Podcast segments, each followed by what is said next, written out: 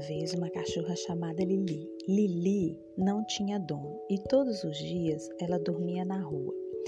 Uma vez, Lili, passeando pela rua, viu uma criança descendo de um escolar.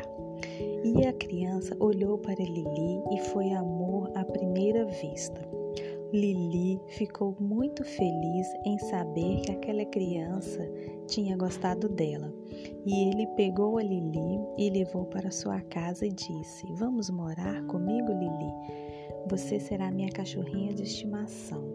E Lili aceitou e foi muito feliz morar com aquela criança. E Lili teve a sua casa, a sua cama e, a, e o seu amigo, a sua criança. E Lili viveu feliz para sempre.